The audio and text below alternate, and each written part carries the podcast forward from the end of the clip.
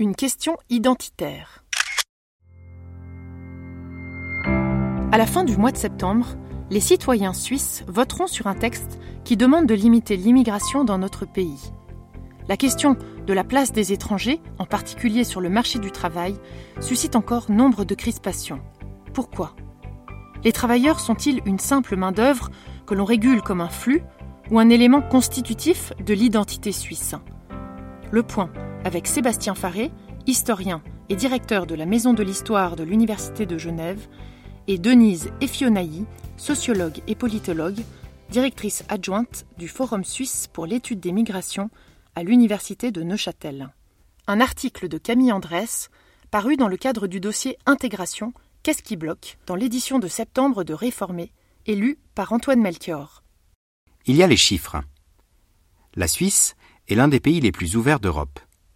Près de 25% de sa population résidente est étrangère. Encore plus parlant, si l'on inclut les Suisses à la naissance, dont les deux parents sont nés à l'étranger et les personnes naturalisées, on constate que 37,5% des habitants du pays sont issus de la migration. Le pays fait face à une immigration soutenue, notamment professionnelle. Mais l'intégration sur le marché du travail se passe majoritairement bien.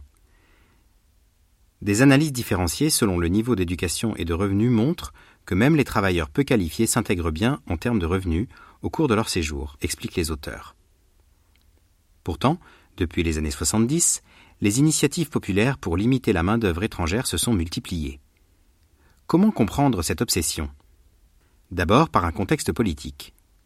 La possibilité d'effectuer des votations populaires n'existe pas ailleurs en Europe, où des scores similaires contre l'immigration ne sont pas à exclure. Ensuite, le fait qu'un parti, l'UDC, ait capitalisé avec succès sur ces questions.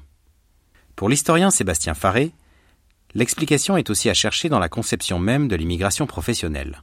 La Suisse dispose d'une spécificité. Dans la loi fédérale de 1931, elle associe permis de travail et permis de séjour, ce qui n'est pas considéré comme discriminatoire à l'époque. Mais cela explique que l'immigration professionnelle se soit construite comme un instrument de gestion conjoncturelle. On a fait venir des ouvriers pour répondre à des besoins momentanés, en attendant d'eux qu'ils ne s'intègrent pas.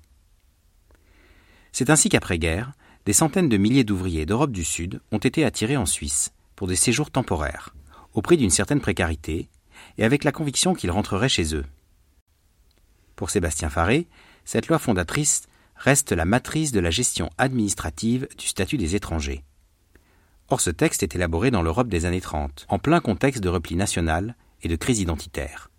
L'intention du législateur était de préserver l'identité suisse, de maintenir un socle de population suffisamment solide face aux étrangers, vu comme utile à l'économie, mais également comme une menace pour l'identité nationale qui pourrait se diluer s'il s'assimilait.